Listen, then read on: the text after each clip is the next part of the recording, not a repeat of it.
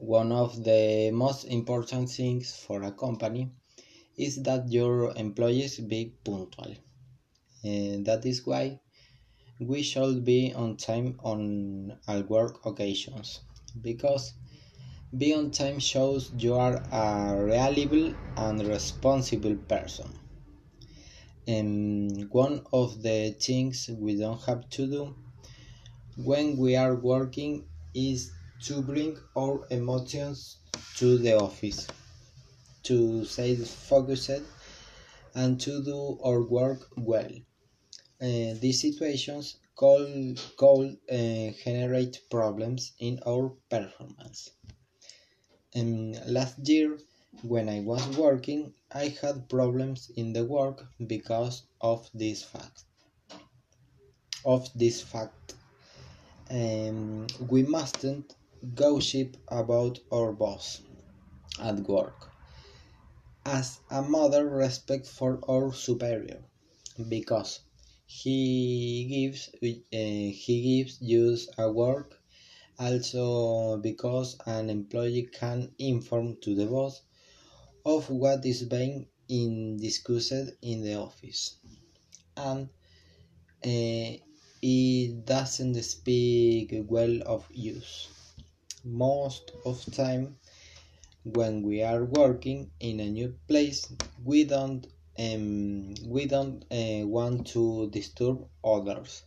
So we don't ask questions.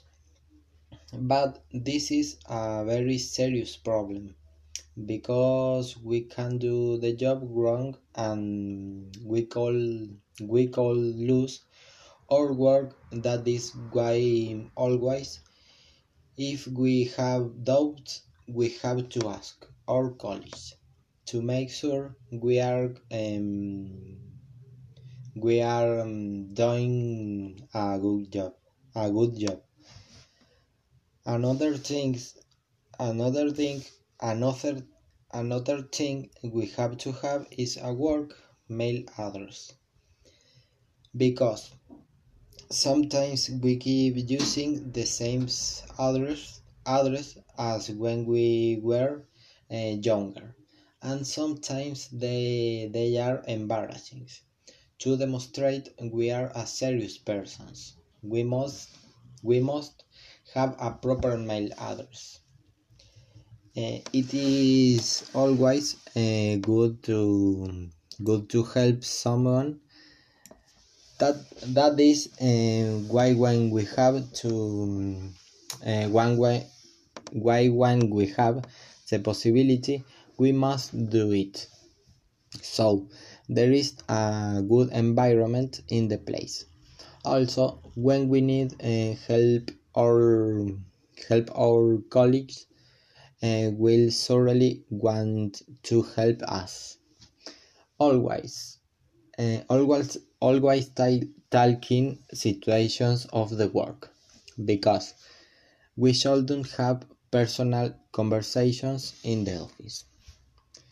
As recommended uh, at the be beginning is begin, beginning it isn't good mix private private life with your work.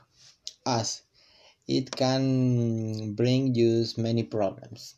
That is why we have breaks. Uh, at work socials we often forget that we are um, with people with we spend a lot of time during the day. So in these meetings we don't have to do things um, that we will regret, regret um, the next day. But in these meetings, we should take advantage of talking to people who have uh, more experience to learn new things and have contact with them. Um, when a superior ask, asks uh, use us to do an extra task, task, you have to take advantage of it learn more about the company and they will also uh, know that we are aval available when they need use need us need us